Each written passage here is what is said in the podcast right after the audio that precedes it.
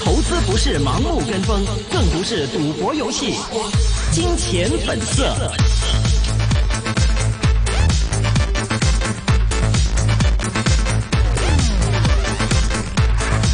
好的，欢迎各位呢是收听啊，继续收听我们金钱本色的这个环节了。请各位听众，这是一个个人意见节目，嘉宾和主持人的意见呢，也只是供大家来参考的。那今天呢，有明正，有我徐昂，以及啊这个邓伟基先生来做客我们的节目。接下来呢，我们电话线上请到嘉宾呢是一方资本高级分析师关博文 Dennis。Hello Dennis，您好。Hello，Dennis。哎，Hello，你好，你好。Hello，最近我们看到这个，其实整个的一个大势走向啊，大家非常的关注，但是已经觉得呢，炒股不炒市，大家已经适应了。所以对于最近来说，大家比较关注呢，比如说这个日韩方面的一个关系，因为呃，日韩之前呢是炒这个半导体的一个问题，那么现在已经完全的表明了这个呃这个优惠名单里面呢已经没有了其中一方，所以对于这样的一个限制之下，我们看到其实逐步逐步的双方对于互相进口或者出口的一些的个别呃零部件呐、这一些东西，其实都会受到影响。你们其实从这个分析员的角度来说，最关注这件事情当中的哪一个细节呢？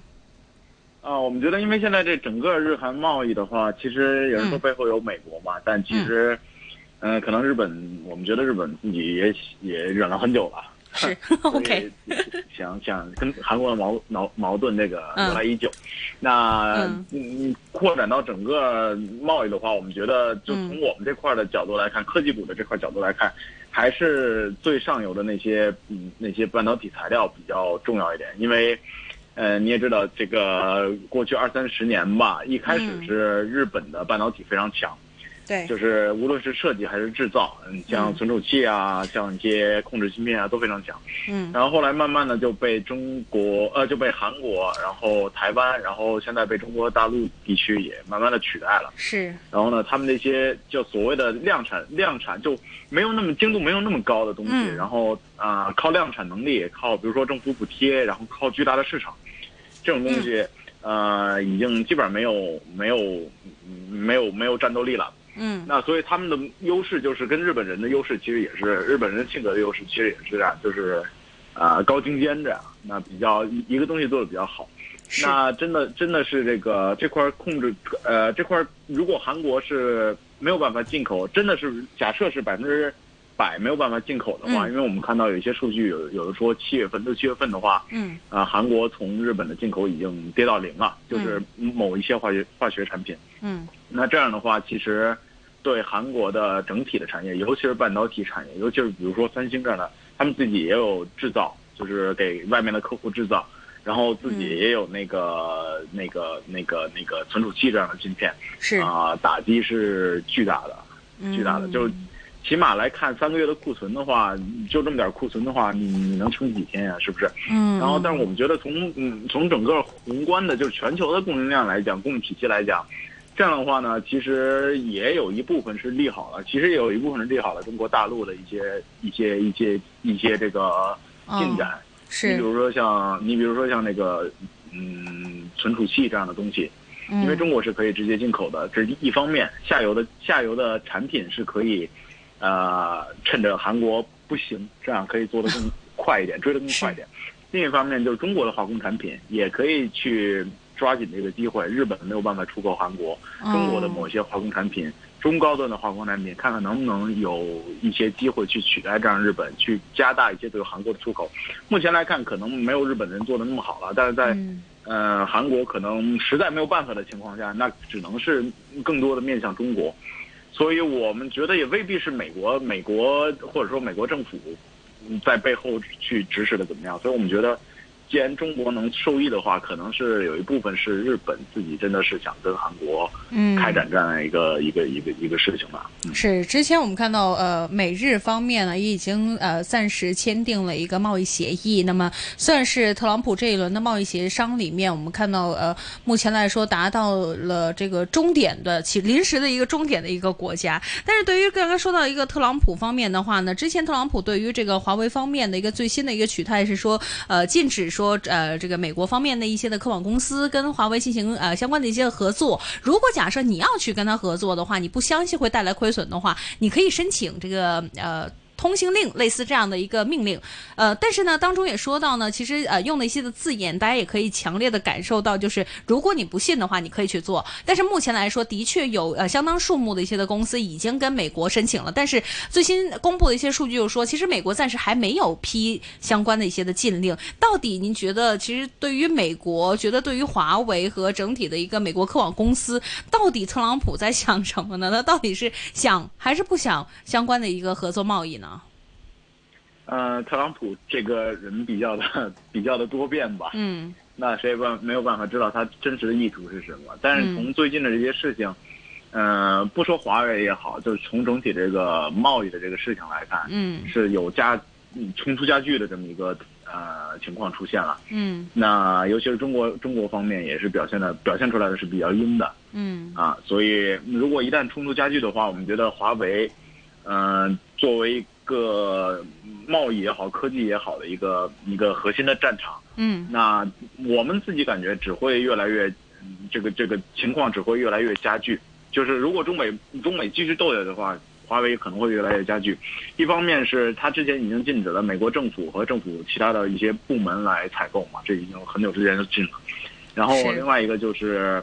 呃，这个所谓的这个九十天的这么一个这个临时的临时的东西是不断的延期嘛，那也是嗯。为了让美国公司用华为的产品的美国公司能够履行自己的合约嘛。嗯。然后还有一方面，其实就是说，其实就是说，还有一个就是在加拿大那边的引渡的事情，嗯，孟嗯晚舟的事情啊、还没有得到解决，也是其实理论上也是潜在的一个被特朗普能够去利用的一件事情，所以我们觉得，就华为和华为呃孟晚舟的这个还是一个潜在的一个风险吧。我们自己感觉还是想拖呃，特朗普还是想拖慢一个。华为在科技，尤其在通讯领域，目前来讲是五 G 的一个进展速度吧。然后，但是其实我们看到，像欧洲啊，啊、现在在五五 G 推的比较快的，可能就是欧洲。然后像东南亚、像印度这些地区，可能还在推推四 G 推的比较多一点。这些地区其实需要的产品，嗯，可能是又好又便宜的。目前来看的，华为的单单单纯就产品竞争力来看，还是比较适合这些国家和地区的。是啊，没有一个统一的统一的市场，没有那么大，可能没有像中国、美国那么大。然后呢，又要搞这个通信基础设施，那这个投资的话，还是以便宜的东西为主比较好一点。那我们觉得可能，包括华为自己的策略也是，可能在在国内的话，争取拿更多一点的市场份额，无论是通讯设备还是手机也好。在国外的话就，嗯，如果美国不再继续加剧的话，就还继续推嘛。那目前来看，可能风险主要是集中在，呃，我们自己觉得可能集中在供应链上面，而非而不是仅仅是美国公司，尤其是美国客户能不能用华为这件事情，我觉得可能，尤其是美国客户不能用华为这件事情，可能没那么影影响力没那么大，嗯相对小一点。嗯嗯。嗯，是，呃，其实之前我们看到整体美国中美贸易战当中的话呢，有一个牺牲美国方面牺牲品，我们看到五 G 的话呢，算是特朗普呃某种程度上啊，其实推慢了自己国家在五 G 方面的一个发展。之前也其实分析了很多有关于五 G 方面的一些的应用啊，主要可能是呃除了电话以外呢，主要还是在车辆啊或者其他方面的一个应用。但是最新我们看到，其实，在游戏行业的一个生态方面，也有可能因为五 G 的一个推动啊，我们看到可能对于游戏的一个呃云端运行，或者说无需下载、七点七玩等等的一些新的特点，可能会对于整个的一个游戏生态会有一个重大影响。你们会期待这个五 G 对于这个游戏生态里面带来怎么样的一些的改变呢？呃，就是呃，刚才提到那个特朗普拖慢那个嗯五 G 嘛，嗯呃我想补充一下，就是说，呃，也不是说特朗普拖拖慢了五 G，因为哦五 G 它嗯五 G 本身是有中频和高频的，那全世界都在推的是，除了美国，全世界推的都是中低频的，就是六 G 赫兹以下的。那美国由于军方它用了这段频率了，啊、嗯或者说比较多的这块频率用用在六 G 赫兹以下了，所以他们要推只能就硬推毫米波，就是所谓的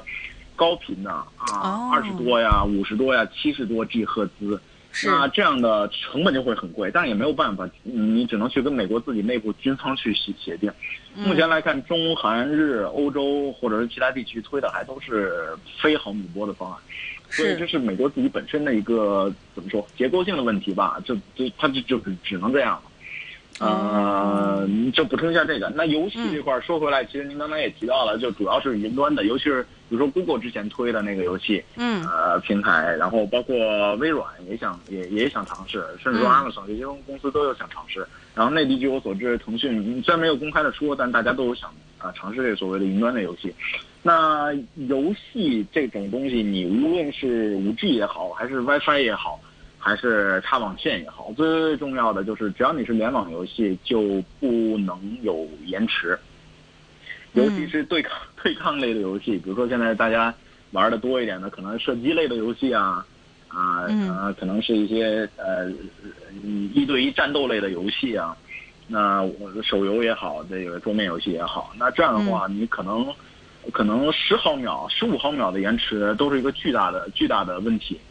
啊、嗯我开枪了，你没开枪，大家同时点，但是我我子弹已经已经出去了，你还对没出来，这是一个比较大的问题。那五 G 五 G 个五 G 其实有三个优势嘛，一个是多连接，一个是呃那个低延迟，还有一个是那个那个高带宽嘛。嗯那其实用用主要是为了云云端游戏主要的一个优势的体现就是低延迟，因为带宽这些东西四 G 其实也也 OK。然后多连接连接多了呢，也是为了 IOT，不是为了游戏。那游戏五 G 的主要是用在那个那个就是呃延迟低一点，你，甚至延迟可能要达到跟汽车一样、跟工业一样、跟远程的手术一样那种低低低低延迟，一毫秒甚至说要达到一毫秒这样的延迟。那除了这个的话，其实还有除了这个所谓的云端游戏，即点即玩，然后呃全都运行在服务器上面这个方式呢，还有一个是大家说了很久的 VR、VR 和 AR 的游戏。这种东西，尤其是 VR 戴在你眼睛上面，这种这种东西传输的传输，呃，一一个是它硬件，就是这个屏幕会不会分辨率刷新的会会有多快，这是第一。第二个就是内容的传输到底有多快，也是，嗯、如果你看视频也好啊，你用 VR 打游戏也好，嗯，咱不说打游戏，就说看视频，你有你有十啊十五、二十、三十毫秒的延迟，你就会觉得晕，嗯，也没什么大问题，你就会觉得晕。那所以目前来看，就 consumer 端的话，就消费者产品端的话，呃，可能是游戏和 VR 类型的，VR 是有游戏，也包括其他的电影之类的，呃，主要是这两个应用到五 G 的这个低延迟的这么一个功能，我觉得我个人觉得还是蛮重要的。但除其实除了五 G 的话，嗯、嗯，也不光是五 G，因为 WiFi 也 WiFi 这种这种这种东西一直在进步嘛。那 WiFi Six 出来之后，延迟也是比较低的。那 WiFi 就比较适合在室内，你可以连着 WiFi 去打这个网络游戏。然后五 G 可能就是在街上面吧，或者说在公园里面打这个游戏。其实也不一定是一定要依靠五 G，有有有替代方案，就是主要是 WiFi 的替代方案。嗯是，对，大概就是这样。嗯嗯，所以我们觉得，嗯、我自己还是非常看好的，因为整个全世界的游戏玩家其实蛮期待这个这个东西的，你不是最近一两年期待的，十年前就开始期待这么一个东西。嗯我不想要这个太过依赖硬件，我想要这个这个，主要是硬件的依赖没有那么那么那么那么严重了嘛，这是第一。然后第二，我手游最近几年手游这么发达，那我嗯手游上面也没有办法跑太重的游戏，因为手手机那个始终是不如电脑和手机。那所以我觉得未来几年吧，看看情况，大家还是蛮期待的。Google 推出，呃，Google 希望是由 Google 带领的，嗯因为它也有游戏的这个方案，也有直播的东西，就是 YouTube 这种东西，所以嗯。嗯，我自己还是蛮期待的。嗯，OK。另外，我们也一起来关注一下最新就是中国方面的一个云端方面的一个发展吧。现在目前来说，这个发展的一个趋势是怎么样？未来的一个发展空间会不会已经跟我们以前的认知有所不同呢？呃，未来发展空间还，嗯，我就觉得没有太大变化，就就还是非常非常，呃，云端是这样，云端是主要分为大家听到的，比如说腾讯啊、电信啊、阿里啊这些是基础设施云，你理解就是，嗯，租一大堆服务器，然后提供给商用客户，比如提供给一个公司，它的那个存储和计算功能，主要是这两个，然后还有一一些，比如说像大家经常听到的金蝶，美国的这个 Salesforce 这种公司。那主要的提供就是软件。那这两个，这就是 SaaS、SAS 这两种类型的嗯公司或者说服务提供商，我们觉得未来的空间还是蛮大的。其实大家从最近的这个年报里面，就嗯中报里面，大家也可以看到，无论是 IaaS 的提供商还是 SaaS 的提供商，增长还是非常良好的。那主要有两个驱动因素，第一个就是整个中国的这么一个上云的一个或者说信息化、数据化的这么一个需求，啊，包括降降低成本的这么一个需求，还是未来几年还是主动一个驱动力。无论从民间也好，还是从政府也好，都是非常嗯在乎的这么一件事情。其实你可以看到，不光是不光是公，就不光是民企了，你看到一些大型的国企、银行啊、保险保险公司啊这种，甚至说政府部门都慢慢的有云化的这么一个一个一个趋势。所以未来几未来这么几年，这几家行业里面的巨头，我们觉得就这一块生意还是非常好的。第二呢，就是。呃，由于中美这件事情，其实也加速了一个国产的所谓的国产替代吧。那你比如说，现在大家有很多的很多内地的公司的云是放在亚马逊上的 A A W S 上面的。那最近有一些公司也其实也提到了，就是说我们有想选择，比如说华为的云放在数据放在华为的云上面，或者说放在阿里的云上面。他们当然，当然，一方面说是这中美贸，呃，一一方面说是那个，嗯，亚马逊的成本高了，啊，但我其实自己感觉还是这中美之间的这些事情也加剧了一个国产转换的这么一个过程，所以这两个因素加在一起的话，嗯，不少的公司就是港股的这些上市公司，就我们观察，呃，其实云业务有一部分啊，甚至还说是在加速。所以就已经很高速的增长啊，还会再加速，所以我们觉得目目前来判断的话，未来几年都会是比较高速的增长期了。嗯，就主要的问题就是竞争了，因为因为在市市场增长的初期，竞争可能也会比较激烈。到中后期的话，可能就那么几家巨头来吃市场，然后就开始慢慢盈利了。其实你看美国的趋势也是这样的，一开始也是大家投入非常多，不断的投入，不断的现金流是负的。那到后到现在这么一个也是很高速，但是慢慢的可以盈利的呃时间了。大家看到亚马逊开始盈利了，嗯，微软也非常强。那其实之间也也经历了比较血腥的厮杀吧，这么几年的过程。那我们觉得中国的市场可能也很快，也像美国那么快，然后未来可能也会达到美国那样的一个状态吧。大家能看到，嗯。嗯，明白哈。那您觉得这个云计算市场市场这个竞争也比较大的话，在中国内地方面的话，您觉得这个会有没有这个最大的赢家呢？那呃，这个 OK，云主要就像我刚才说两个，一个是 IaaS 基础设施云，一个是 SaaS 就是软件基服务嘛，这样。那这两个竞争还其实不太一样。就比如说 SaaS，那嗯，大家可能用的比较少一点，企业会用的比较多一点。因为这块儿就会比较复杂，比如说你要有会计云，你要有营销云，然后你要有这个供应链管理，然后人力人力资源管理。那每个行业的就是我们叫 vertical，又需要的又不太一样。我是一个互联网公司，我不需要供供应链管理，对不对？然后，所以软件服务商的竞争其实就是竞争在你对这个行业是不是了解比较多。我是不是了解互联网行业？然后我是不是了解制造业、了解运输业？这样，这种这种能力是比较强啊，比较重要的一个一个一个竞争。那竞争也比较散，和传统大家觉得啊量大了，然后规模大了就会赢，也不太一样。然后也比较呃这个市场也比较散，大家就盯好自己那一块儿。你像做的比较好的，比如说港股其实也不多了，港股 A 股都不多了。你看像金蝶增长就非常好。还有一个港股的是浪潮，它是一个国企了，那也是传统做软件的，嗯，也是在做这一块的。其他的不，嗯，其实说实话，没有美国上市公司那么多。Salesforce 在营销云里面非常强。然后，呃，另外的一个竞争就是 IaaS 了。那未来的竞争，照美国的趋势，然后和中国市场现在的状况来看，啊，应该是我们自己感觉应该是三五家来控制这个市场了。然后头部的三家会规模比较大一点，你像目前来看是，呃，阿里，阿里是当之无愧的第一，中国第一，对，它的呃量和服务都第一。然后第二就是腾讯，就是中国本土的服务商啊是腾讯，是。然后现在上的，然后有像像华为啊，像电信啊，像金山啊，这些都规模小一点，可能专注的是，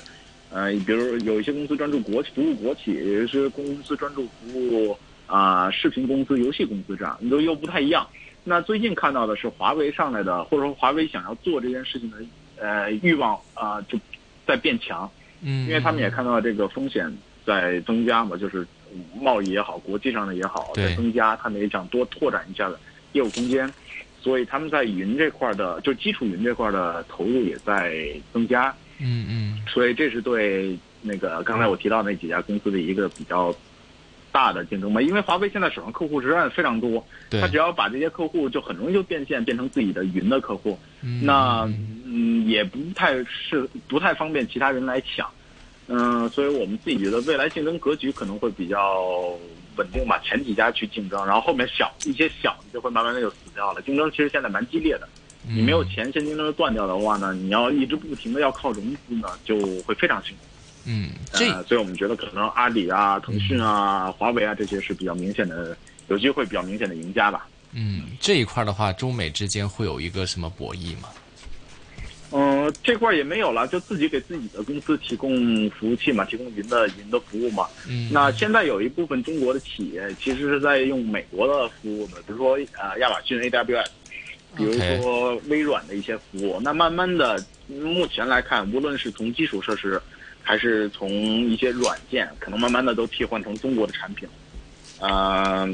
不不会很慢，有可能很快就会替呃替代成功了，这是一方面。那第二，中国中国的企业专注于自己的市场，暂时也不会受到美国的。呃，也不会受到美国的压力，除非是美国不不卖给你一些核心的器件，那比如说服务器，呃，甚至说 CPU，那不卖给你，你可能会有一些问题。如果是持续卖给你的话，就大家各自做好各自的市场嘛。那美国可能做好自己的美国市场和国际市场，中国做好中国和另外一部分国际市场可能就是这样吧。好的。